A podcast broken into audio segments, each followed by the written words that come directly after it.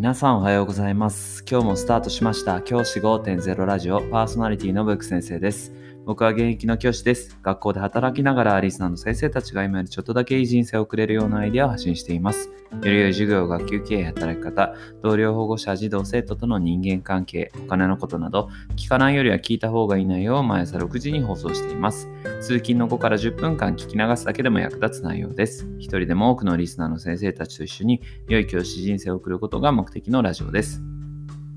今回のテーマは、1年を終えた自分を褒めてもいいという話をしたいと思います。今日3月31日、これでこの令和2年度が終了します。1年間、この1年間たくさんいろんなことがありました。もしかしたら今まで先生方が勤務されていた中で経験したことがないようなこともですね、たくさんあったと思います。そんな1年間を終えて、ぜひですね、あのー先生方にお伝えしたいのは、特にお若い先生で担任とかを持たれている先生にお伝えしたいのは、学級をですね、1年間なんとか終えた。これだけでも自分を褒めてあげてほしいっていうことなんです。もしかしたら今お聞きのリスナーの方々の中でああ今年の学級うまくいかなかったなとか。もしかしたらこう荒れた学級になっちゃったなとか。そういった思いを抱えている方もいるかもしれません。そんな方々に送りたいのは1年間まあいろんなことあったかもしれません。でも1年間なんとか学級を終えられた。学級を締めることができた。これだけでもすごいことなんです。ぜひ褒めてあげてください。これはですね、僕が以前勤めた学校で言われた言葉です。そのが特にはですね、僕も若かったので、なかなか学級がうまくいかずにですね、まあ、学級崩壊一歩手前みたいな学級で終えてしまったことがありました。本当に力不足だなというふうに自分でも思ったんですが、その時に、その学校の教務主任の先生が言ってくれたのが、いや、ブック先生と、1年間、なんと、どんな形であれ、最後、先生は学級に立った。学級に立って、最後の学活で話をできた。これだけでもすごいことなんだ。ということを言ってもらいました。その言葉が本当にどれだけ自分にとってエールになったかっていうのは本当に今今でも本当に忘れられない言葉になっているんですがこのことをですね先生方もあの自分をですねあの認めてあげてほしいというふうに思います。まあそれなんでそういうふうに考えるかっていうと30人近いもしかしたら学級にで35人40人近い児童生徒をまとめきったわけですよね。これってすごいことなんですよね。だって普段生きていく中で30人40人をいっぺんにまとめるなんてことないですよね。しかも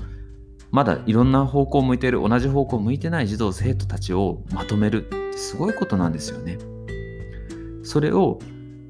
うまくいかないこともあったとしても30人40人をまとめきったってこれだけでもすごいことなんです。それに先生方だっていろいろなことを抱えてると思います。学校のその学級のことだけじゃないですよね。例えば同僚のとの関係で悩みがあったりとかもしかしたらご家族との関係で何か悩みがあったりとか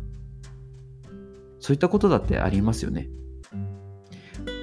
例えば同僚の先生とこうにこうパワハラまがいのことをされているとかあとは学校学家族のとの介護の問題があったりとかそういったことがある中で先生方は1年間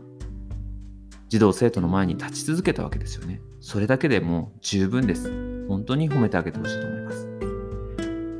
今の時代、学校の先生は一生学校の先生だっていう時代ではなくなってきました。離職、学校の先生を辞めることだって当たり前になってきています。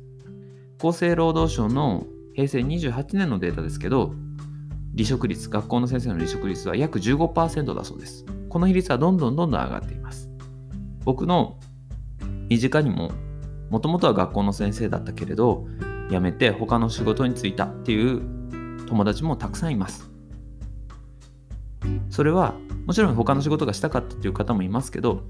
しんどくて学級がうまくいかなくてしんどくて辞めてしまったっていう人もいます。僕はその方々もそういう道だと思って全然その道で頑張ってほしいと思いますし全くあの恥じるべきことじゃないと思います。ですがその一方で先生方はこの仕事を辞めずに続けてきたわけじゃないですか。そして1年の最後の日に